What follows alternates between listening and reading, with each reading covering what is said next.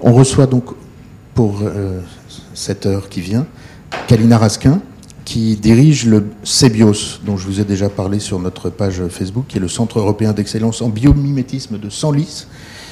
Et c'est comme ça qu'on se connaît. Euh, Kalina va nous expliquer les enjeux du biomimétisme qui vont dans pas mal de directions, l'industrie, la mode, vous savez que le, les chantiers du biomimétisme sont, importants dans la fashion tech. Et puis, plus largement, euh, tout ce dont la nature peut être source, d'inspiration pour des nouveaux modèles, de, des, nouveaux modèles économiques, des nouveaux modèles de, euh, recherche, d'innovation. Et c'est euh, vous qui, au CEBIOS, centralisez les, les forces vives françaises en la matière, puisqu'il s'agit d'un sujet mondial important. Tout à fait. Ça vous va comme un ça me, ça me va parfaitement, merci. Merci beaucoup, euh, Monsieur Delattre, hein, de cette invitation. Merci à vous d'être là. Euh, je reste assise, hein, ça vous va. De toute façon, je crois que j'ai pas le choix avec le micro. Euh, oui, donc pourquoi ce biomimétisme? Pourquoi s'inspirer du vivant pour innover? Eh bien, tout simplement, si on faisait un petit peu un comparatif entre euh, le temps qu'a passé la vie sur Terre, c'est-à-dire 3,8 milliards d'années versus nos 200 000 ans en tant qu'espèce Homo sapiens et nos 200 ans d'ère industrielle, hein. si on compare 3,8 milliards d'années à 200 ans d'ère industrielle, c'est un peu comme si sur un Paris-Marseille à pied, on avait fait un pas, hein, nous, l'ère industrielle versus la durée la, euh, de la vie sur Terre. Donc on a sans doute des choses à apprendre, euh, nous, en tant qu'Homo sapiens, ces espèces vivantes, des autres espèces vivantes, y compris de nous-mêmes, et on verra quelques exemples par là.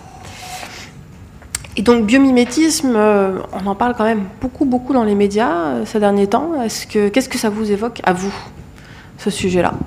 Quels exemples vous viennent en tête, s'il y en a qui vous viennent en tête? Là, comme ça, je dirais, par exemple, les petits drones qui prennent la forme d'insectes, ou mhm s'inspirer de la nature pour euh, faire des objets très tech. Euh, mhm. Mhm. Oui, effectivement, pas mal de gens dans les drones, micro-drones, euh, technologie de l'information au sens large qui s'en inspirent, effectivement, des insectes. Hein. Un insecte, certains moustiques qui vibrent à plus de 1000 battements par, par minute. Donc voilà, donc ça va très très vite. Est-ce qu'il n'y a pas aussi l'idée des fractales où on a genre un motif qui se répète indéfiniment dans lui-même? Et ça, ça me semble, c'est oui, en fait, ce sont des lois mathématiques qu'on retrouve effectivement aussi dans le vivant, aussi dans les minéraux. Donc, ce sont des lois mathématiques relativement, euh, relativement universelles, oui. Non, alors il y en a un, c'est une espèce d'énorme classique du biomimétisme.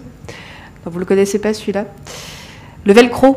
Le velcro est inspiré de la fleur de Bardane, hein, cet adhésif que vous connaissez bien, euh, que tout le monde en général sur lui quelque part, sur un sac ou, euh, euh, sur ses vêtements, est inspiré en fait de la fleur de Bardane. Donc on voit rien à l'écran, mais ça va revenir au bout d'un moment. Voilà, donc c'est celui qui est tout à gauche. Euh, en fait, toutes les graines, pour pouvoir se déplacer, ont développé des stratégies, soit pour voler, soit pour être transportées par d'autres animaux, et notamment ce qu'on appelle la zoochorie, c'est-à-dire être Coris c'est se transporter sur l'animal, et donc il y a des graines qui ont développé des crochets pour pouvoir s'accrocher à une espèce animale qui passe à proximité et comme ça être véhiculé euh, relativement loin. Donc le velcro, hein, qui a été inventé par Georges de Mestral, un Suisse, est inspiré directement de la fleur de Bardane. Ensuite, il y a un autre effet qui est très connu, euh, aussi dans le domaine euh, notamment du textile, hein, c'est l'effet lotus et l'effet déperlant. Et il se trouve que ça aussi, hein, c'est euh, largement répandu dans le monde vivant, en particulier euh, sur la feuille du lotus. Vous retrouvez aussi ça sur euh, certains géraniums, sur le, pétale de rose ou encore sur les capucines. et en fait, c'est dû à une, la structure, à la fois à la structure, à très petites échelles de la feuille de lotus, qui est couverte en fait de petits picots. Et moi, j'appelle ça un peu l'effet fakir, c'est-à-dire imaginez vous avez un tapis de clous avec une bille que vous essayez de faire rouler dessus. Ben, si les clous sont suffisamment rapprochés, la bille ne passe pas entre les clous. Et donc, en fait, euh, la bille ne, s'étale jamais euh, sur, le, fond euh, de votre tapis. Et ben, c'est exactement la même chose sur l'effet lotus. Votre, votre goutte d'eau ne peut jamais en fait s'étaler sur la surface. Et donc, elle est déperlante. Hein. la goutte d'eau reste ronde et ça permet à la feuille de lotus, en l'occurrence, à la fois de rester tout le temps émergée, hein, au cas où elle serait un peu chahutée. Elle restera toujours hors de l'eau parce qu'il y a toujours une petite pellicule d'air qui va faire bouer autour d'elle. Et en même temps, va permettre d'être auto-nettoyante. ce qui aujourd'hui a déjà des applications aussi bien pour les matériaux de façade, les peintures, les verres, que dans le domaine du textile. Ensuite, un très très grand classique, euh, qui est le TGV japonais, hein, dont le profil a été inspiré du bec du martin pêcheur. Et puis euh, d'autres exemples un petit peu plus du quotidien pour ceux qui prennent l'avion euh, de temps en temps. Hein, les courbures que vous avez. L'aéronautique s'intéresse depuis très longtemps évidemment à l'aérodynamisme et notamment chez les oiseaux. Mais pas que, aussi chez des organismes aquatiques, hein, comme le requin par exemple, et la peau de requin en particulier.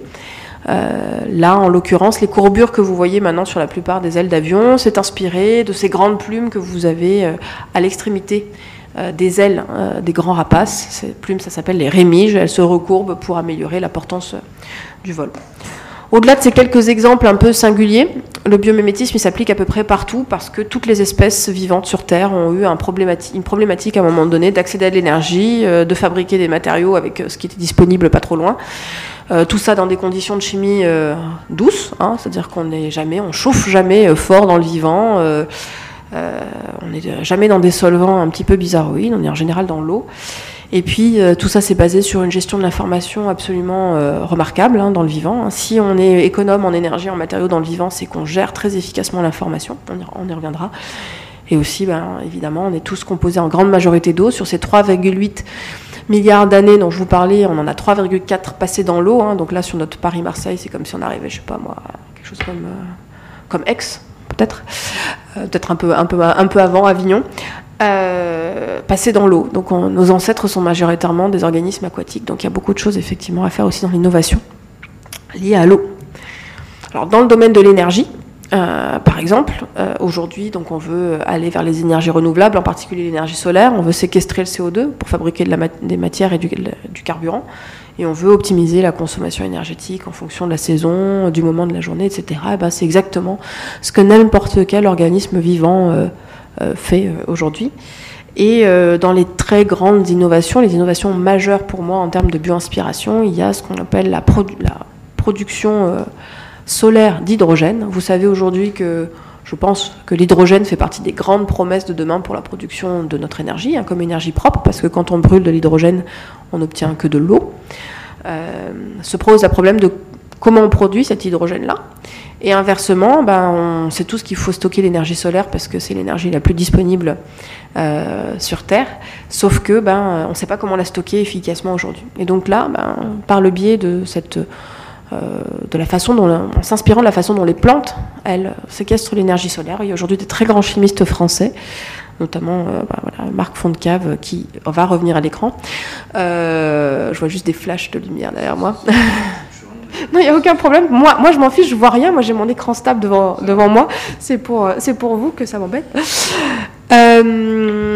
et donc. Et donc aujourd'hui, euh, voilà, il y a des très très d'excellents laboratoires français, notamment du CEA, qui travaillent sur des systèmes portatifs où, imaginez, on éclaire, euh, on éclaire un système euh, solaire et puis on produit de l'hydrogène localement sur place, qui est une énergie propre, largement facile à stocker. Et donc voilà. Donc pour moi, ça fait partie des grandes innovations majeures dans le domaine de la bioinspiration. Dans un autre registre, euh, mais pareil du quotidien, Renault Automobile aujourd'hui euh, s'intéresse aussi au biomimétisme assez fortement pour alléger euh, les structures, hein, parce qu'il y a un gros, enjeu d'alléger les structures. Hein. C'est quand même un peu absurde quand on voit qu'un véhicule en moyenne transporte une personne de 80 kg et pèse plus d'une tonne. C'est qu'il y a quand même un problème de rendement énergétique par rapport à ça. Et donc ils réfléchissent à l'allègement de structure de ces, de ces véhicules-là, mais aussi à une optimisation de l'énergie qui va être utilisée.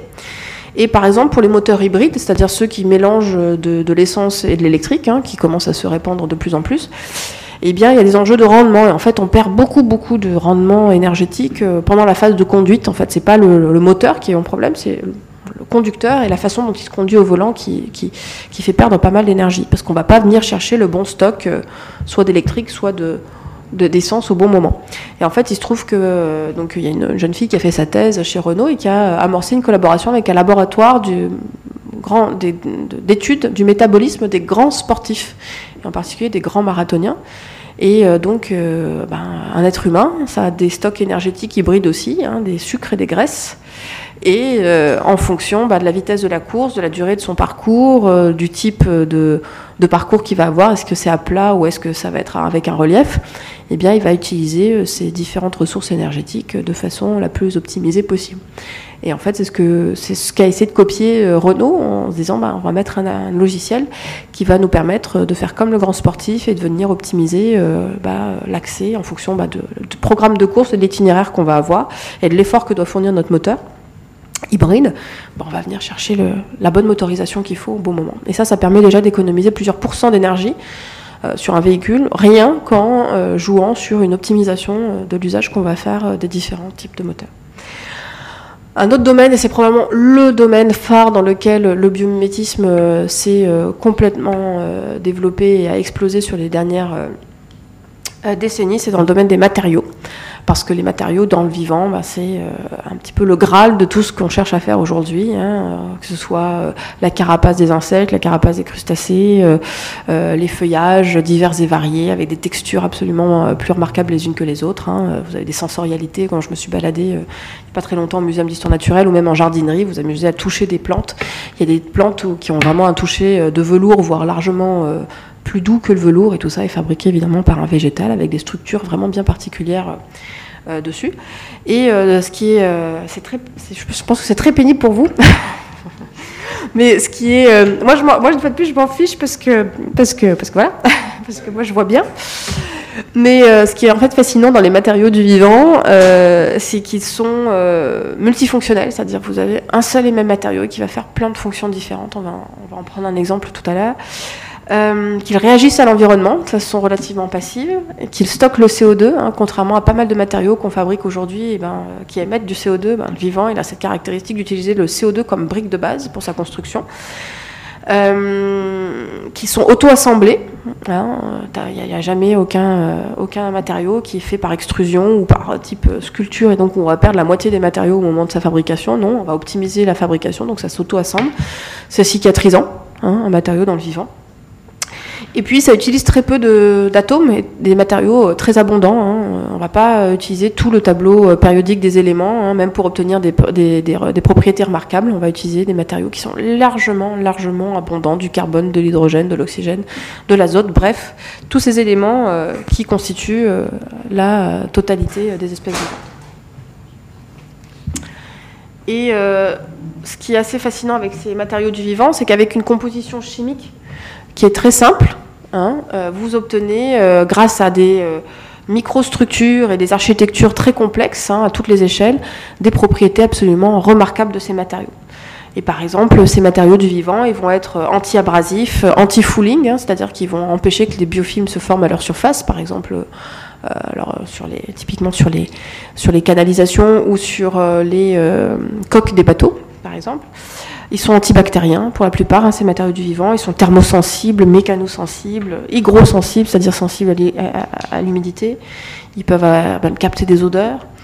Euh, et puis, ils vont avoir plein d'effets. Ils vont être à la fois structurants, mais aussi être perméables à des gaz ou à des molécules diverses et variées. Ils vont permettre de filtrer, euh, par exemple, la lumière solaire. Ils vont avoir des propriétés antigel, ignifuges, hein, donc anti anti-incendie, euh, ils vont apporter de la coloration, de l'adhérence, de la mouillabilité, de la cicatrisation et de la protection UV. Hein. donc ils, peuvent faire plein de choses très différentes en étant euh, composés d'éléments atomiques très simples.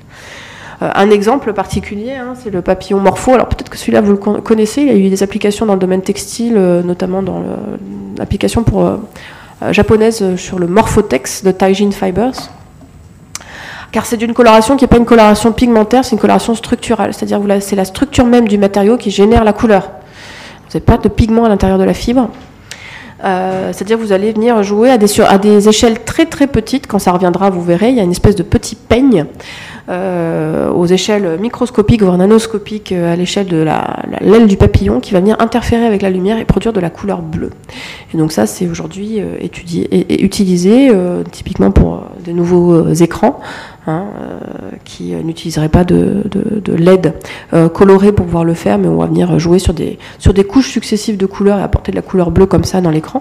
Et puis je vous dis, ça a été appliqué. Alors je crois qu'ils ont eu des difficultés de manufacture in fine euh, de cette fibre textile, mais ça a été exploré, en tout cas dans le domaine euh, du textile et de la mode en particulier. Et alors, au-delà de la couleur, ce qui est fascinant avec ce, cette, aile de papillon-là, c'est que cette aile de papillon-là, elle est aussi extrêmement légère, évidemment, parce que le papillon doit être léger. Elle est flexible, bien sûr, et puis elle doit être hydrophobe, parce qu'il ne faut pas que si euh, il pleut, le papillon soit trempé, donc euh, les, gouttes d'eau euh, sont donc c'est déperlant aussi. Et puis c'est antibactérien et c'est aussi un filtre thermique parce qu'il ne faut pas que le papillon qui est en plein soleil grille.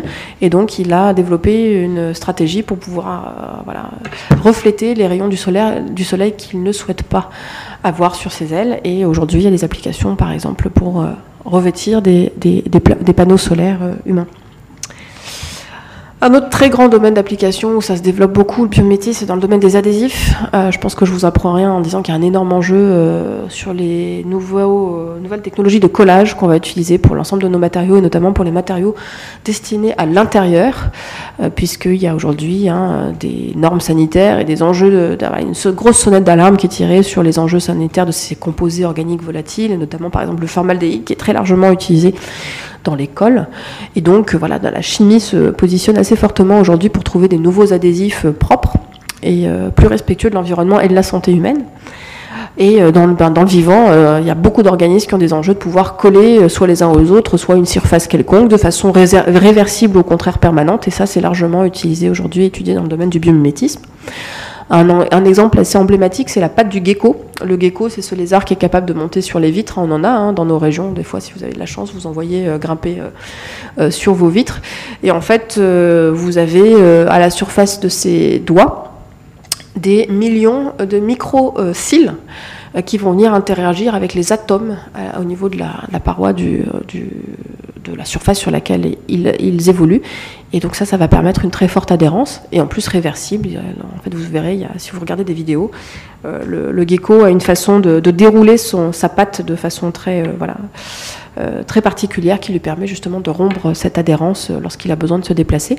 Et aujourd'hui, c'est utilisé, par exemple, ces systèmes-là commercialement pour des patchs qu'on va mettre pour accrocher des éléments de moquette entre eux. Et donc là où avant on badigeonnait de colle sous les dalles de moquette et c'était un peu, un peu, un peu dommage du point de vue justement, je vous disais, de cette émission de composés organiques volatiles qui polluaient leur intérieur. Et maintenant on développe des micro-patchs où vous venez en fait euh, associer sur un patch carré quatre coins de dalles entre eux et c'est ça qui va vous permettre de maintenir euh, la solidarité de l'ensemble de votre sol à dalles de moquette. Euh, à dalles de moquette. Euh, d'autres exemples, le bisus de moule, euh, aujourd'hui euh, est, utilisé. Hein, donc c'est ce, filament blanc qui retient les moules à leur rocher. Je pense que ceux qui vont se baigner de temps en temps et qui expérimentent la douloureuse expérience de, de marcher sur une moule, bah, que c'est très, enfin que c'est extrêmement résistant. La moule, elle reste fermement accrochée à son rocher et pourtant elle est sous l'eau, évidemment balayée par potentiellement des tempêtes et des très fortes vagues, et elle tient. Et ça, c'est parce que euh, son, ce filament qui la retient est un très très bon adhésif. On s'en inspire aujourd'hui, par exemple, pour coller des contreplaqués, euh, notamment dans le domaine euh, donc, de l'ameublement. Au-dessus, vous avez un adhésif inspiré du verre marin. Hein. Ce petit verre marin, il est tout mou et donc il doit il se nourrir en filtrant l'air, l'eau pardon, autour de lui. Et donc, euh, il se crée une carapace euh, artificielle à partir de grains de sable. Et donc, c'est un ver marin qui est capable de coller des grains de sable entre eux sous l'eau. je vous laisse imaginer ce que ça veut dire de coller des grains de sable entre eux sous l'eau. Et c'est parce que sa salive, en fait, a une composition chimique euh, qui le permet. Et aujourd'hui, ça inspire des entreprises, notamment dans le domaine du médical, mais pourquoi pas imaginer d'autres d'autres applications dans le domaine du médical pour pouvoir faire de la suture chirurgicale, mais à base de colle et non pas non plus à base de fil. Euh, et puis un exemple qui est en train de sortir euh, assez, euh, de façon assez, assez, sur, assez voilà, significative à l'échelle internationale, c'est le lierre, le lierre commun. Hein. je pense que vous avez pareil tous remarqué qu'un lierre accroché à la façade d'une maison, ça colle sacrément bien. Un gramme de colle de lierre est capable de supporter une tonne de poids. Et évidemment, c'est une colle purement végétale, euh, produite par chimie douce. Euh, et donc aujourd'hui, voilà, on vient juste, il y a quelques mois, euh, de comprendre en fait quelle était la composition chimique de cette colle-là et comment elle faisait pour coller aussi bien. Donc probablement dans les prochains mois ou prochaines années, des, des applications concrètes industrielles et biomimétiques de cette colle-là. On a parlé de l'effet déperlant, de l'effet lotus hein, tout à l'heure un petit peu, hein, c'était l'effet euh, fakir et donc qui est largement euh, utilisé aujourd'hui. Il y a d'autres plantes hein, qui sont capables de faire ça, mais même qui, repoussent aussi euh, toute autre substance, aussi l'huile. Donc elles sont amphiphobes, elles sont à la fois oléophobes, donc elles repoussent l'huile, et hydrophobes, elles repoussent l'eau. C'est par exemple euh, le cas des plantes carnivores, hein, de celles-là, là, que vous avez déjà vu, hein, avec cette espèce de forme d'amphore, là. Parce qu'évidemment, bah, euh, la stratégie de la plante, c'est que si un insecte qui tombe dedans ou quelque chose qui tombe dedans, faut qu'il ait aucune chance de s'en sortir. et donc, euh, du coup, bah, qu'il soit un peu gras ou un peu mouillé, bah, il faut pas qu'il puisse sortir. Et donc, c'est euh, des euh, surfaces qui sont euh, parfaitement euh, glissantes et il y a des, euh, euh, des chercheurs de Harvard hein, euh, qui ont développé euh, maintenant des systèmes qui, sont, euh, qui repoussent absolument toute autre surface et qui donc sont propres, absolument propres, quel que soit ce qui va lui couler dessus ou lui tomber dessus. Vous avez un autre exemple au-dessus qui a aussi des applications dans le domaine textile en l'occurrence. Enfin, une des, une des façons de, parvenir à faire le, système bio-inspiré, c'est par le textile, mais pas que. C'est ce petit scarabée euh, du désert. C'est un scarabée qui vit dans le désert de Namibie et qui, comme toute espèce désertique, a euh, cette euh, absolue nécessité de survie d'accéder à de l'eau. Et où est-ce qu'il y a de l'eau dans le désert? Outre les oasis Pardon? Il n'y a pas beaucoup de plantes. Sous terre, c'est un peu profond. Dans l'air, ouais. Dans l'air et en particulier dans l'eau de rosée du matin. Il y a quand même des quantités euh, non négligeables d'eau hein, euh, qui s'évaporent très vite. Et en fait, ce scarabée, euh, la nuit, il a sa carapace qui, devient aussi froide évidemment que l'air ambiant. Et puis, au petit matin, il monte en haut d'une dune, l'air se réchauffe, sa carapace est un peu plus froide que l'air ambiant, et l'eau vient venir condenser en fait sur sa carapace. Et il se trouve qu'il a une carapace en plus qui a développé des caractéristiques qui vont venir accélérer et accentuer la condensation. Et euh, avec des petites, voilà, on, dit, on voit des petites aspérités, des petites bosses. Euh, et euh, lorsqu'il y a assez d'eau sur sa carapace, il va se pencher, en avant et puis une grosse goutte qui va se former, qui va venir couler jusqu'à sa bouche et il va pouvoir boire comme ça sa dose d'eau pour la journée. Et euh, ça, ça a été développé pour développer des très grandes surfaces, soit à support textile, soit à support physique matériel, pour pouvoir récolter de l'eau de rosée dans des milieux euh, très arides et notamment pour pouvoir soit développer de l'agriculture, soit tout simplement donner de l'accès euh, à l'eau potable à des populations euh, qui en manquent, euh, puisque euh, l'avantage de l'eau euh, de rosée par rapport à l'eau de pluie, par exemple, c'est qu'elle n'a pas le temps de se charger en polluants ou en saleté, et donc elle est potable en l'état. Euh, autre domaine voilà, d'application, euh, ce qui est intéressant dans le domaine, ça va venir, euh, c'est euh, la capacité euh, de pas mal de matériaux du vivant d'être réactifs en l'environnement, et c'est le cas notamment de la pomme de pin. Amusez-vous avec une pomme de pin. Si vous la mettez dans l'eau et vous la sortez, elle va se fermer et s'ouvrir. hein, ses écailles vont s'ouvrir et se fermer à volonté. Et pourtant, il n'y a pas de petit moteur, il n'y a pas de capteur dedans. C'est que tout simplement, les fibres qui composent l'intérieur et l'extérieur de l'écaille vont avoir des orientations un petit peu différentes et vont se gonfler différentiellement en fonction de l'humidité intérieure-extérieure. Et donc, ça va, comme il va y avoir une déformation d'un côté et de l'autre différentielle, bah, ça va générer un mouvement de l'écaille. Et alors, ça a été appliqué dans le domaine, c'est en train d'être appliqué dans le domaine de l'architecture, mais aussi dans le domaine du textile. Euh, et en particulier, ben là, si on regarde une des applications possibles, euh, c'est la stratégie qui a été développée par Nike euh, pour développer ces systèmes de euh, déformation, euh, de textiles déformants, qui vont réagir euh, à la transpiration, par exemple, et s'ouvrir euh, s'il y a besoin d'évacuer euh, l'humidité intérieure. C'est le le même principe. Je, il ne communique pas sur le fait qu'ils se sont inspirés de la pomme de pin, mais c'est vraiment, vraiment le même effet. Et par contre, il y a d'autres, euh, euh, entreprises, mais le nom ne revient pas là, qui, clairement indiquent qui, euh, qui s'inspirent de la pomme de. Ah, si ça y est, c'est Inotech, Inotech, euh, qui est une boîte euh, au Royaume-Uni. euh, en la personne de Veronica Capsali, qui est designer, qui a développé des fibres bio-inspirées de la pomme de pin, justement application textile, pour avoir un textile qui va répondre à- une stimulation extérieure. Inotech. donc ça doit être euh, I2NO euh, TECH. Autre grand domaine, c'est tout ce qu'on appelle les composites. Alors les composites dans le domaine des matériaux, c'est tout ce qui va être un mélange donc de matériaux. hein. Un matériau composite, c'est par définition un mélange de matériaux. Et donc il y en a plein dans le vivant. Et euh, une des plus remarquables, c'est évidemment la soie d'araignée.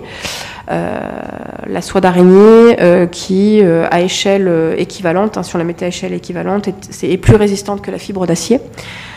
Évidemment fabriquée à température et pression ambiante avec que des éléments organiques, donc extrêmement simples. Il n'y a pas de métaux, il n'y a rien, il a rien de tout ça dans, la, soie d'araignée. Et aujourd'hui, il y a plusieurs il y a plusieurs entreprises dans le monde euh, qui ont annoncé sur les deux dernières années qu'elles étaient en capacité de fabriquer de la soie d'araignée sous forme de fibre avec des usages notamment usages vestimentaires. Alors ça coûte une fortune pour l'instant, hein, mais on est en cours de, de, phasage dès en émergence. Et donc dès qu'il y aura évidemment les technologies pour le faire à grande échelle, on va diminuer les coûts. Mais voilà, il y en a quelques-unes qui ont annoncé euh, des, des vestes. Alors je crois que c'est la veste... Euh, euh, je crois que c'est une veste. Ah, j'ai un, doute si c'est North Face ou Patagonia. J'ai un doute sur l'une ou l'autre. Il euh, faut, regarder sur le site de Spyber.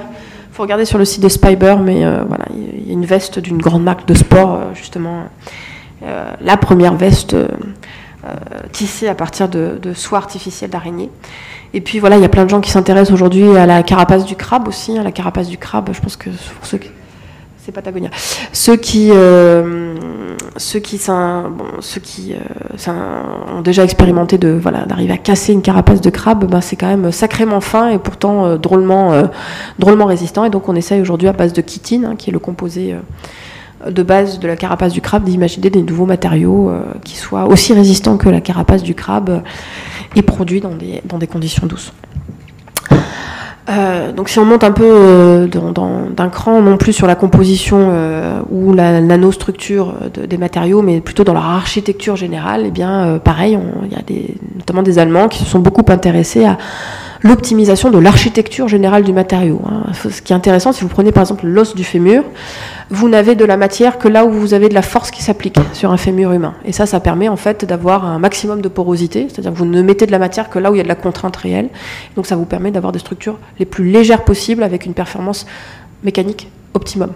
Et donc ça a été développé euh, par exemple euh, sur certains concept cars de Mercedes pour essayer d'optimiser la structure euh, d'un d'un des, des, des, habitacles de voitures. C'est aussi euh, étudié largement, utilisé largement maintenant, euh, par exemple, par des Autodesk ou par des euh, Dassault Systèmes, ces genres d'algorithmes-là bio-inspirés pour pouvoir faire l'optimisation de structure. et d'ailleurs, quand on fait l'optimisation structure assistée par ordinateur, on retombe assez vite sur des, sur des, des, apparences, des esthétiques qui rappellent très largement les, le vivant, parce que ce, le vivant, il a, il a, il a créé ces structures-là en optimisant. Et par exemple, hein, vous prenez euh, le crâne d'un oiseau. Le crâne d'un oiseau, il a évidemment cette, nécessité d'être le plus résistant possible hein, au choc et en même temps d'être le plus léger possible pour pouvoir évidemment faciliter le vol. Donc ça, ce sont des choses qui sont largement utilisées hein, par euh, tous les logiciels de SKO, Soft Kill Option, euh, pour la conception assistée par ordinateur. Ce sont des choses qui sont largement utilisées. Autre domaine, si ça revient euh, pour l'allègement des structures, autre concept, hein, c'est toutes les toiles tendues. Il y a beaucoup de beaucoup d'insectes notamment euh, qui fabriquent ou d'oiseaux hein, qui fabriquent des structures en toile tendue pour apporter à la fois du volume, de la rigidité, tout en étant extrêmement léger. Et c'est ce qu'a fait euh, pendant de longues années l'architecte Frey Otto. Ça, ça date, ça, ça, c'est le stade de Munich, ça c'est assez, effectivement assez ancien et ça revient à l'ordre, c'est largement maintenant utilisé un peu partout.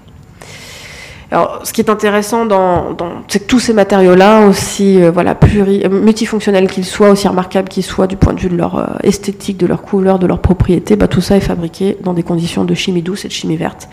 C'est-à-dire qu'on ne chauffe pas hein, comme des malades dans le vivant, on ne monte pas à 1500 degrés hein, pour faire les mêmes matériaux que nous. Euh, on va pas euh, excaver euh, des tonnes et des tonnes de terre pour aller accéder à des, minéraux ou des métaux extrêmement rares, parce que c'est beaucoup trop coûteux en énergie euh, pour le vivant de faire ça. Donc il va bâtir, il va faire toutes ces choses absolument remarquables avec des éléments qui sont largement présents sur la croûte terrestre. Si vous regardez, si vous faites un tableau de Mendeleïev sur lequel vous essayez de, de mettre voilà, vous mettez une cartographie des éléments les plus abondants sur Terre, eh bien c'est exactement les, éléments qui sont les plus utilisés par les organismes vivants parce qu'ils sont tout simplement les plus facilement accessibles. Et donc il a, fait avec ça. Et donc euh, voilà, en plus il le fait à température et à pression ambiante, hein, sauf que quelques rares exceptions de, voilà d'organismes qui sont capables de faire des choses quand il fait froid ou des, choses quand il fait un peu chaud, hein, mais on n'est jamais au-delà de en général 150 degrés. On monte jamais à, plusieurs milliers de degrés comme chez nous.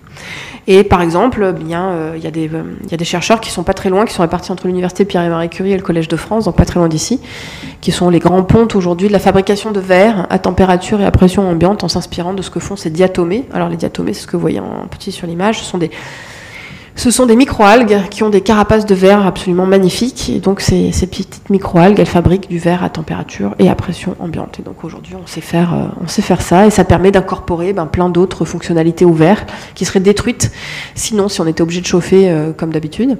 Et donc, on peut leur incorporer plein de propriétés aujourd'hui. Euh, et donc, ça, revêt aujourd'hui aussi bien des bâtiments sur des surfaces de verre très, très voilà, anti-reflet euh, ou euh, auto-nettoyante, hein, par exemple, euh, que par exemple vos fers à repasser qui aujourd'hui glissent très bien et vous avez en fait une surface de, verre organique à la, surface de vos fers à repasser qui permet que ça glisse, que ça glisse mieux.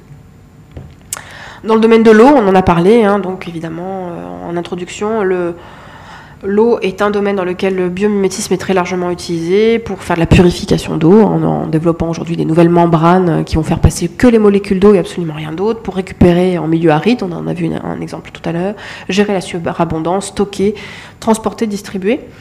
Euh, un exemple des plus emblématiques sur la gestion de l'eau et l'incroyable capacité euh, qu'ont certains organismes, au contraire, à résister à l'absence d'eau pendant très longtemps, c'est ce tardigrade qui est aussi appelé euh, gentiment l'ourson polaire.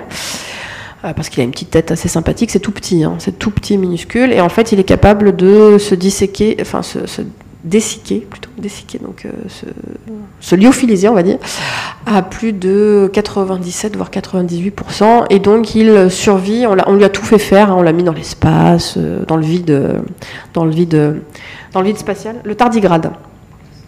Euh, et euh, donc il peut rester comme ça pendant très très longtemps. Et dès que les conditions sont favorables, vous lui remettez de l'eau, vous lui remettez un peu de nutriments et pouf, il repart, comme si de rien n'était.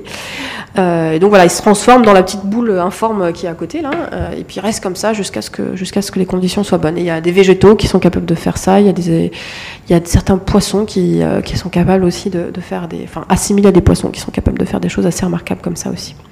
Donc ça, euh, c'est utilisé aujourd'hui pour faire par exemple de la conservation de principes actifs dans le domaine du médical, lorsque la chaîne du froid est difficile à euh, assurer hein, pour aller atteindre évidemment, éventuellement des populations euh, qui sont assez éloignées de tout circuit frigorifique. Eh bien, on, permet, on peut faire comme ça du stockage de principes actifs dans des conditions stables de température et de pression.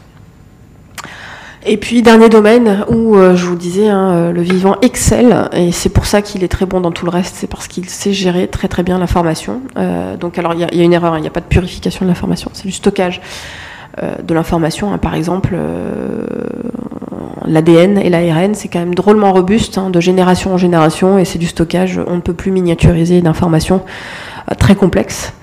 Euh, la transmission, dans le vivant de l'information se fait de façon électrique, hein, typiquement nerveuse, mais aussi chimique, hein, tout ce qui est olfactif, odeur, euh, toutes les, molécules qui vont être transmises.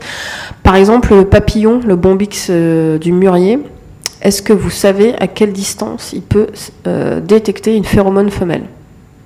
Donc une molécule diluée dans l'air, hein, à quelle distance il est capable de détecter une femelle, donner un chiffre? 11 km. 11 km. Donc imaginez un papillon qui est capable de détecter une phéromone qui a été émise à 1 km plus loin. Donc elle est sacrément diluée et il y arrive. Et donc bien évidemment, on est très très loin de savoir faire ça, euh, nous, en termes de capteurs et de senseurs. Mais il y a des gens qui, par exemple, pour des détecteurs d'explosifs aujourd'hui, on a beaucoup d'applications de, ce système de l'information dans le domaine de la défense, évidemment. Euh, a des gens qui arrivent à essayer de développer des, détecteurs d'explosifs aujourd'hui inspirés de la stratégie euh, de l'antenne du Bombix du Murier. Et puis, ben, l'intelligence collective aussi. Hein, euh, les réseaux de neurones, c'est de l'intelligence collective. Vous avez plein de neurones qui, en permanence, là, travaillent de concert, qui analysent à chaque neurone, il reçoit jusqu'à 10 000 synapses, 10 hein, 000 connexions. Euh, soit qui arrivent, soit qui doivent repartir. Et donc tout ça doit être euh, traité en temps et en heure pour vous permettre ben, de faire plein de tâches euh, au quotidien. certaines dont vous en rendez compte et la plupart dont vous vous rendez même pas compte. et puis vous avez aussi les fourmis et les abeilles qui sont absolument remarquables du point de vue de leur intelligence collective. Hein. Ce sont des organismes entre guillemets simples à l'échelle individuelle, mais qui peuvent prendre collectivement des décisions extrêmement complexes. Et ça, ça a inspiré pas mal de mathématiciens et euh, c'est à la base de pas mal d'algorithmes que vous avez en fait dans la plupart de vos smartphones et de vos ordinateurs, sauf qu'on ne le sait pas. C'est du, biomimétisme inside. Et euh, vous en avez euh, pas mal dedans. Et ça, c'est très largement utilisé. Et ça, c'est intéressant. C'est une étude qui avait été menée par des Anglais. Et regardez, si on compare le, monde technologique et le monde vivant, la quantité de matière et d'énergie qui est utilisée par le monde technologique humain pour résoudre une problématique quelconque par rapport au vivant, bah, on voit que nous, là où en général par solution de facilité, parce qu'on a l'énergie abondante, on va mettre batterie d'énergie et batterie de, matière, bah, le monde vivant, il va miser surtout sur l'information parce qu'il n'a pas, lui, accès aux énergies fossiles ni au nucléaire, et qui fait avec ce qu'il a, c'est-à-dire de l'énergie solaire ou ben, la matière organique euh, des, autres, espèces autour de lui. Et donc on voit aussi que c'est quand même des choses vers lesquelles on va hein, euh, très largement, parce qu'on voit bien que le fossile, ça ne va pas non plus être éternel. Le nucléaire, ça pose quand même quelques autres problèmes et que donc bah, il y a peut-être des choses à apprendre de là. C'est pas. Cette slide est dingue, franchement, ça permet de comprendre plein, plein, plein de choses. Et on voit plein de choses qu'on a vues aussi sur, dans notre semaine numérique.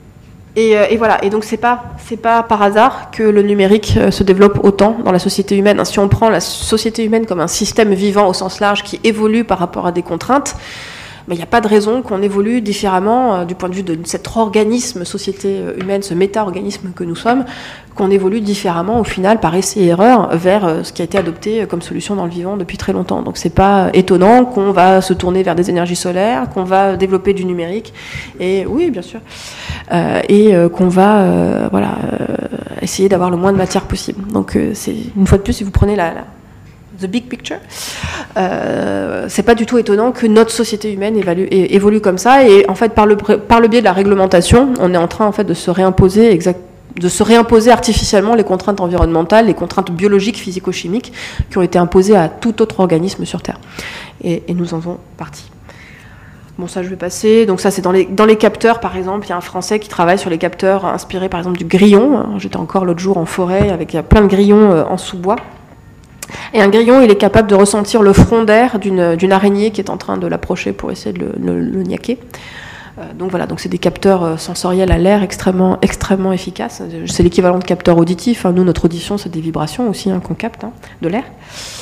Euh, autre exemple, hein, euh, la vue. Alors il y a plein de gens qui essayent de copier la vision chez de l'insecte ou de l'homme, hein, euh, pourquoi pas. Et alors on peut copier soit l'organe en lui-même, hein, le récepteur, soit ben, la façon dont l'information va être codée et transmise vers le cerveau, et puis la façon dont le cerveau en lui-même va analyser l'information visuelle.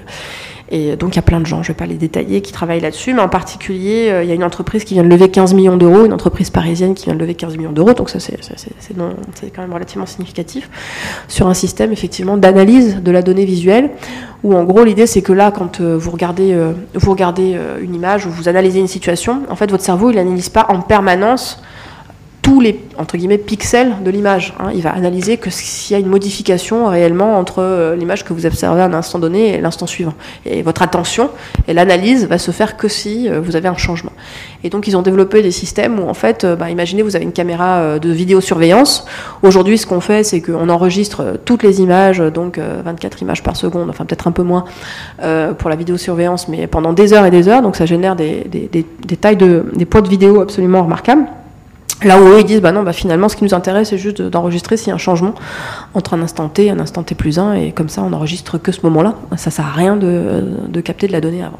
Et donc ça, ça permet d'alléger considérablement le poids euh, de la donnée euh, vidéo, et euh, je pense que je vous apprends rien en vous disant que c'est un énorme enjeu de, du numérique demain, de réduire justement les flux et la taille des fichiers et des flux vidéo notamment, parce qu'il y en a de plus en plus et que ça devient ingérable. Voilà. Donc au-delà de ce, on pourrait faire un catalogue d'exemples comme ça euh, à n'en pas finir. Il y a des milliers et milliers d'exemples de biométisme. Il y a en particulier, euh, si vous voulez le noter pour vous avoir plus d'idées, une base de données qui s'appelle Ask Nature, qui est une base euh, ouverte,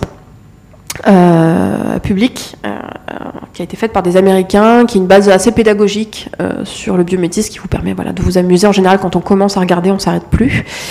donc Ask Nature, tout simplement. Donc demander à la nature des solutions. Euh, mais si on regarde de façon plus large le contexte euh, européen et international, hein, les grandes tendances, on est vraiment sur quelque sur euh, voilà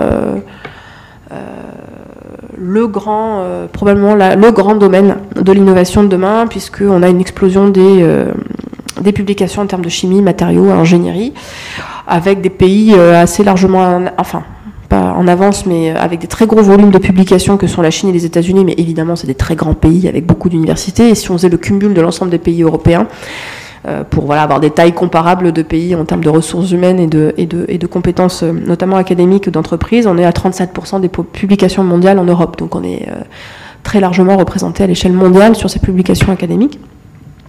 Et alors pourquoi Pourquoi on a ce, ce regain d'intérêt sur le biométisme là récent, ça a toujours existé, on s'est toujours inspiré du vivant hein, depuis, depuis l'aube de l'humanité.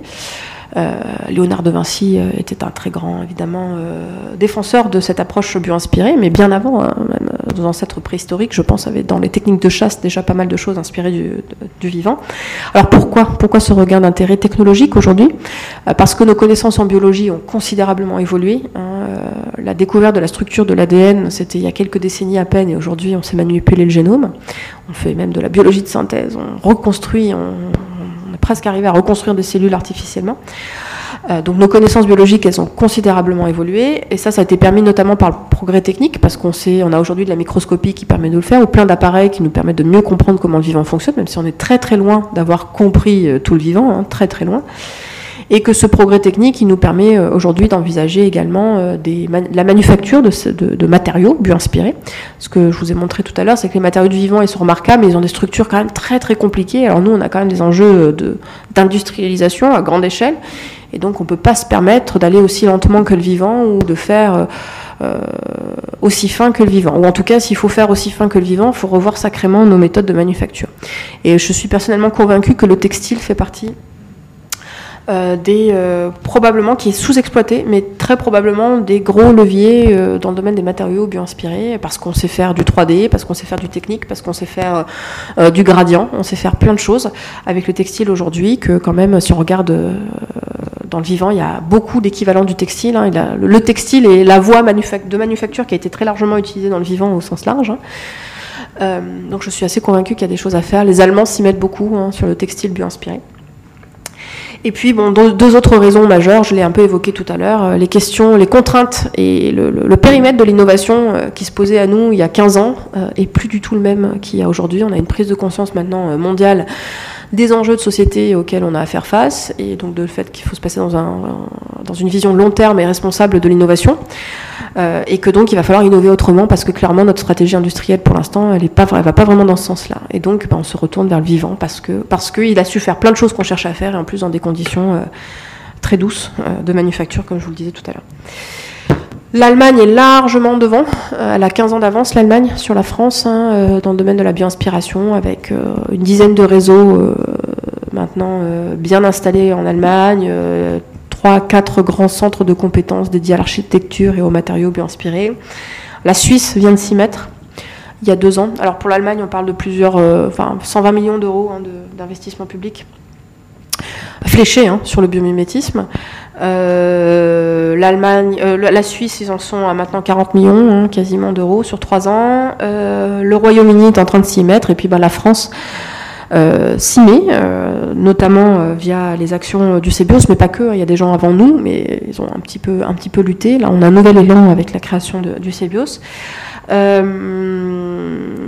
et euh, avec euh, des compétences qui sont absolument remarquables à l'échelle nationale. Euh, c'est ça qui est un peu frustrant, c'est qu'on a tout ce qu'il faut, mais sauf que c'est pas structuré, c'est pas agrégé, les entreprises connaissent pas, les écoles d'ingé ou les écoles au sens large, les facultés ne connaissent pas le sujet, et donc ne se rendent pas compte qu'ils sont juste assis sur un, un trésor qui est absolument inexploité. Donc on a 175 labos, pourtant des gens engagés dans la démarche, parmi les meilleurs mondiaux dans leur domaine et près d'une centaine en France et près d'une centaine d'entreprises qui s'engagent dans la démarche. Alors vous voyez pas les légendes, mais en bleu dans les thématiques qui ressortent, c'est euh, les matériaux.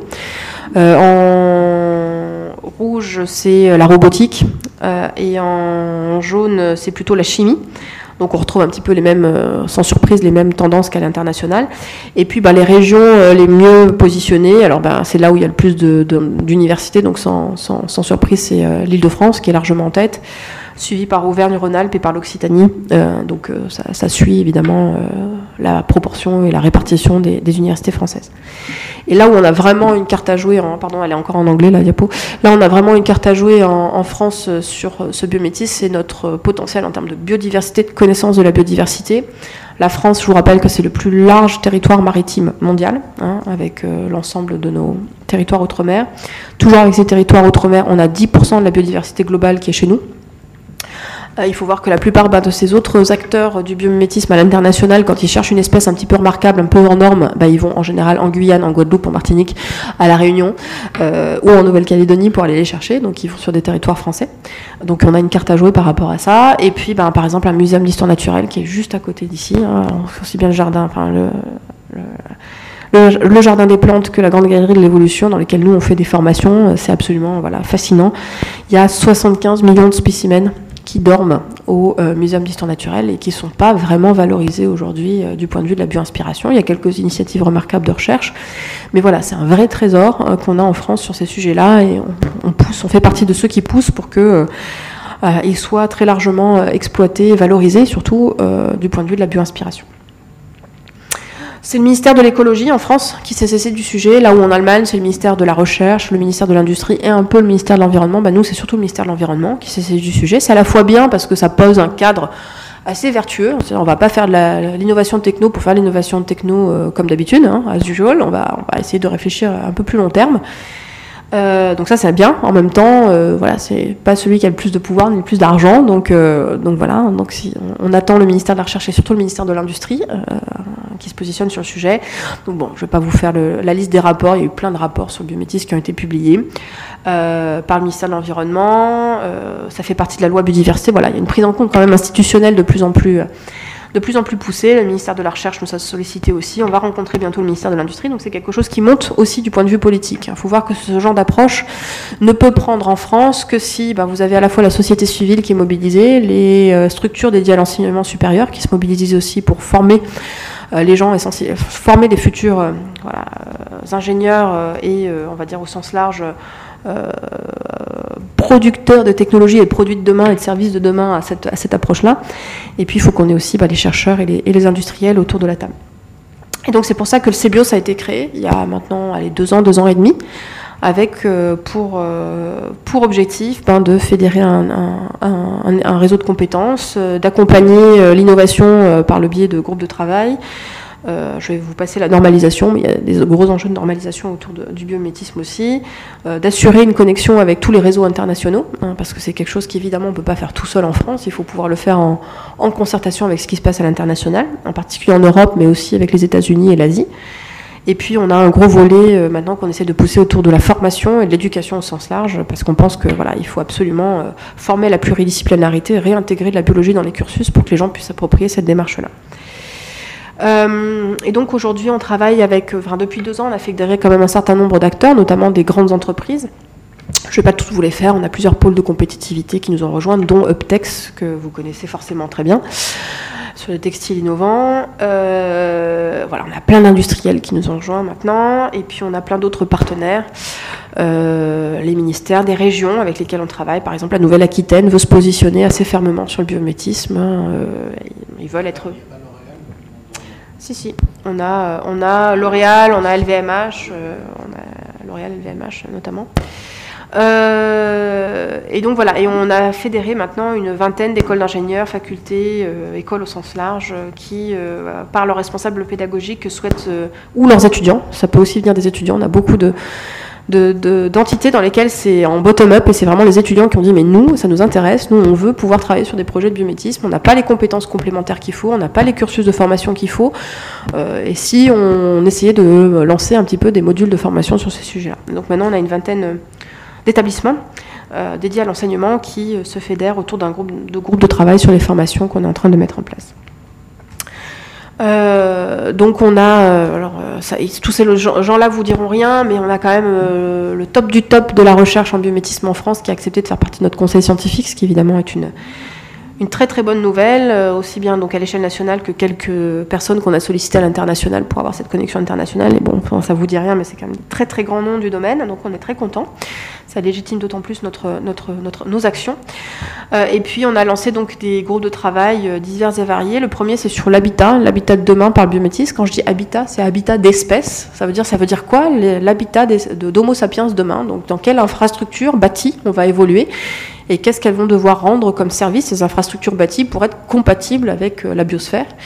Et donc à une époque, on était sur voilà, il faut avoir un bâtiment qui a le moins d'impact possible, ensuite ben, qui a un impact nul, et puis maintenant, bah, tiens, il faut peut-être qu'il soit, euh, qu'il produise de l'énergie, ou peut-être que demain, il faudra qu'il soit en économie circulaire, donc recyclable ce bâtiment-là. Donc nous, on est carrément à la phase d'après. On est dans des projets de recherche européens aujourd'hui où on réfléchit de l'habitat régénératif. C'est comment on pense demain un habitat qui va rendre des services type service écosystémique, donc il va produire de l'énergie, séquestrer le carbone, purifier l'air, purifier l'eau, abriter la biodiversité. Et donc voilà, on est vraiment dans cette configuration-là. On a lancé un groupe de travail sur les matériaux pour essayer d'insuffler tout ce que je vous ai raconté là en termes de propriété des matériaux. Un groupe de travail sur l'agriculture, un groupe de travail sur, la formation, je vous l'ai dit, un groupe de travail sur euh, la gestion de l'information dans le vivant, euh, parce que voilà, on pense qu'en 2018, on va essayer de lancer ça. Euh, assez, assez, assez fortement pour essayer de mobiliser les acteurs bah, font de, la gestion de l'information à, s'appuyer sur du biomimétisme pour faire ça. On travaille maintenant avec plein de régions. Euh, et aussi des régions d'outre-mer pour essayer de sensibiliser voilà, au niveau de chaque région les acteurs pour qu'ils s'approprient le sujet et qu'ils puissent, euh, par rapport à leur thématique phare, chaque région va travailler un petit peu sur des grandes thématiques phares. On va leur dire bah, n'essayez pas de tout faire. Euh, en même temps, ça sert à rien. Spécialisez-vous sur vos domaines de compétences clés. Il y a largement la place pour tout le monde. L'important, c'est de le faire de façon coordonnée et coopérative. Donc c'est ce qu'on est en train de faire avec le soutien du ministère. Et puis ben, si ça vous intéresse euh, et si vous en avez la possibilité, enfin j'imagine que vous avez d'autres choses à faire la semaine prochaine, mais euh, de toute façon ce sera enregistré, mais on fait notre gros rassemblement annuel où il y aura euh, donc des chercheurs, des entreprises, beaucoup d'étudiants. Les 29 et 30 juin, on fait notre événement Biomime Expo, donc un salon du biométisme à Senlis en Picardie. Donc vous êtes les bienvenus si vous voulez venir. Euh, et euh, si vous voulez en savoir un petit peu plus, je vous recommande d'aller consulter, euh, vous tapez sur Google Nature égale futur. C'est une petite série documentaire de 30 films de 4 minutes dont on est coproducteur avec le Muséum d'histoire naturelle, le CNRS, le ministère de l'Environnement, qui met en lumière une trentaine d'initiatives qui nous semblent remarquables en France sur cette, voilà, sur cette thématique de la bioinspiration. Et normalement, il y en aura d'autres bientôt qui vont suivre. Voilà, écoutez, je vous remercie de votre attention. Merci. Vous acceptez quelques questions Bien sûr.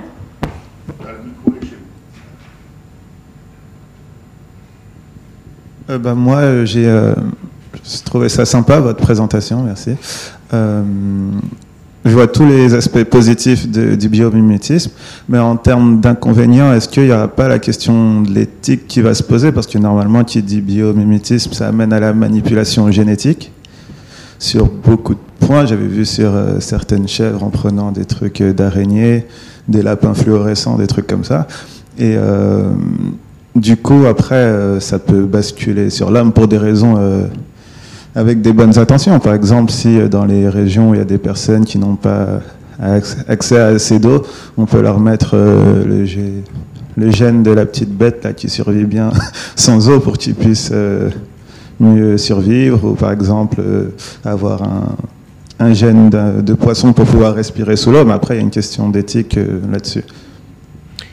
Alors je suis parfaitement d'accord avec vous et c'est un énorme point de mise en garde. On va mettre en place un comité d'éthique. Alors moi personnellement, je suis pas du tout pour euh, ces chèvres manipulées pour faire euh, euh, de la soie d'araignée dans leur lait. D'ailleurs, ça n'a pas marché. Hein. la biologie de synthèse, de façon générale, attention, oui, pourquoi pas, mais pourquoi faire? Et euh, la plupart des innovations bioinspirées aujourd'hui, euh, sauf dans le domaine de la chimie où on ne sait pas vraiment trop comment faire autrement, euh, fabriquer des molécules complexes sans s'associer et sans se faire aider par le vivant, hein, par des bactéries ou, des levures par exemple, hein, qui sont des champignons, on ne sait pas trop faire autrement.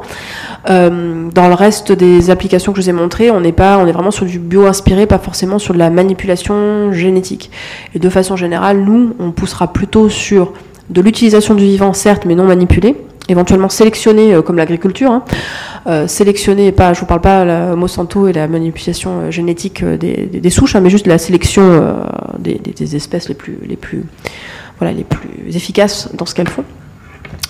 Donc oui, bien sûr, il y a une, vigilance forte à avoir par rapport à ça, mais la majorité des applications que je vous ai montrées ne, ne, ne reposent pas sur la manipulation génétique. Et je suis pas personnellement pour. je pense qu'on a largement à faire déjà avec euh, le patrimoine biologique existant sur Terre que de vouloir en inventer des nouveaux. Bah, on, est, on scotché en fait parce qu'il y a énormément, énormément de choses. Et même si euh, on, a, est-ce qu'on a abordé le sujet euh, dans le courant de l'année sur le, les soies bio-inspirées, etc. Qui, qui, en, qui en a parlé? Pardon? Alors er- bien sûr, sauf erreur de ma part, c'est pas de la manipulation. Enfin, c'est ils, trompent le, verre en fait, c'est ça. Donc on n'est pas vraiment sur, on n'est pas là sur la soie d'araignée, on est euh, la fabrication de la soie d'araignée dont je vous parlais là dans les plusieurs euh, boîtes en même temps. Là, on est sur la manipulation d'une bactérie qui s'appelle Escherichia coli, mais qui est très largement utilisée et sur laquelle honnêtement il y a beaucoup beaucoup moins de danger que la plupart qu'on sait très bien confiner et puis même qui ne serait pas particulièrement nocive du tout. C'est très facile à faire. Et en fait, c'est la bactérie qui va fabriquer euh, voilà, la protéine qui nous intéresse. donc là, c'est voilà, juste des gros réacteurs avec des bactéries pour pouvoir le fabriquer à des échelles industrielles. Ce qui, à mon avis, est peut-être un peu plus compliqué pour Céricine, et c'est la, question, c'est la raison pour laquelle je pense qu'ils sont aujourd'hui positionnés plutôt sur le luxe que sur la grande échelle, parce qu'on est sur des rythmes évidemment de manufacture plutôt lents, plutôt très lents. Étant, étant, et très bien, c'est très bien, j'ai rien contre. Constance était venue ici au début de l'année, mais à part ça, il y a des, des, sujets là qui ont déjà été abordés ou évoqués cette année Sur Patagonia, Nike, tout ça Bon, en tout cas, c'est super intéressant. Un grand merci. Et à votre disposition si vous avez envie de, plus d'éléments. L'Oréal est un partenaire euh, historique, je crois. L'Oréal est un partenaire historique qui, euh, qui se positionne de plus en plus franchement sur ce sujet-là, qui a inscrit le biométisme parmi ses grandes orientations stratégiques sur les prochaines années, sur différents sujets que je ne peux pas forcément euh, évoquer ici. Et c'est pas les seuls. Hein, L'automobile, la PFA, la plateforme française automobile, donc les fournisseurs et les constructeurs viennent aussi d'annoncer que le biométisme ferait partie probablement des axes qu'ils allaient explorer. Euh, j'étais la semaine dernière chez Solvay, qui est le troisième mondial groupe de chimie au monde, euh, qui m'a dit, bah, nous, biométisme, on veut y aller, on sait juste pas trop comment faire, mais on est convaincu que c'est euh, l'avenir. Donc bon, on est quand même sur une tendance très forte. maintenant, il faut la, faut, la nourrir et puis il faut surtout l'articuler et la structurer pour que ça produise des résultats vite. Parce que si ça produit pas des résultats vite, le politique va se décourager et, ne le soutiendra pas. Quoi. Quels sont les obstacles, à part, on a bien compris, une fragmentation très française mm. entre dans tous les domaines, c'est toujours pareil, mais est-ce qu'il y a des obstacles un peu plus. Euh, oui, euh, il y a deux, il y a, quelques, il y a quelques obstacles principaux. Il y a d'une part l'accès à la donnée, à la donnée biologique, qui n'est pas forcément évidente. Euh, c'est qu'aujourd'hui, quand on est non biologiste, on ne sait pas comment déjà comment aller chercher la bonne donnée biologique. souvent, euh, bah mine de rien, c'est quand même à peu près toujours les mêmes organismes qu'on voit ressortir parce que euh, c'est plus rassurant pour quelqu'un d'aller euh, retravailler sur un organisme qui a déjà été caractérisé que de se lancer et donc de dépenser des moyens à caractériser un organisme qui ne l'a pas été. Donc il y a des efforts à faire pour mutualiser justement cette caractérisation, cette pré-caractérisation dans le domaine des matériaux biologiques. Par exemple, voilà, au Muséum d'histoire naturelle, il y a des placards entiers remplis de cocons d'insectes ou d'insectes dont les carapaces sont plus magnifiques les unes que les autres, avec des propriétés incroyables. Mais euh, voilà, euh, qui va être d'accord pour prendre le risque de prendre X années pour aller explorer un seul organisme euh, en long, en large et en travers, en sachant que c'est quelques, y a un peu de moyens. Donc il faut développer ces plateformes-là de caractérisation initiale. Ensuite, il y a un problème de formation. évidemment, c'est qu'aujourd'hui, la biologie en général, on l'arrête très très vite, en général au lycée, si c'est pas avant. Euh, alors que ben, on voit bien que si on veut pouvoir faire du biométisme, c'est bien de garder quand même quelques notions de base. Il n'y a pas besoin d'être naturaliste, mais c'est quand même bien de garder des notions de base pour avoir ce réflexe de se dire je sais. Tiens, ça, je, sais que je peux avoir des idées dans le vivant parce que j'ai compris que le vivant, en gros, ça, ça, fonctionnait comme ça. Et par ailleurs, bah, je sais que bah, tiens, sur cette problématique-là, je, je, pourrais dialoguer et faire appel à un biologiste si j'en ai besoin. Et donc, c'est d'acquérir ce réflexe-là, d'aller commencer à chercher des biologistes. Troisième frein, il est dans la manufacture, on en a parlé. Euh, c'est qu'on doit quand même pas mal réviser nos modes de production aujourd'hui, hein, qui sont une fois de plus hein, des modes de production parce qu'on basés sur le fait qu'on ait une énergie relativement bon marché aujourd'hui, ce qui sera probablement plus le cas dans, assez longtemps. Donc on est sur des choses en masse. Hein. vous prenez ArcelorMittal qui fabrique de l'acier ou enfin ou d'autres, plein d'autres. on est sur des volumes, euh, des débits de production absolument colossaux. Et pour faire aujourd'hui des matériaux bien inspirés, ben, on a quand même besoin d'être sur des choses un peu plus fines. Et donc ça nécessite de revoir les méthodes de manufacture. Et donc ça, ça va prendre forcément un tout petit peu de temps que d'adapter les technologies. Et quand vous avez un industriel qui a qui vient de se lancer sur un investissement d'une chaîne de production euh, qu'il doit amortir sur 15 ou 20 ans, bah, lui dire bah, mon gars, il euh, faut revoir la copie et ton système de manufacture il va être obsolète là, euh, bah, c'est pas évident. Donc il y a ce frein-là aussi qui existe sur lequel on travaille.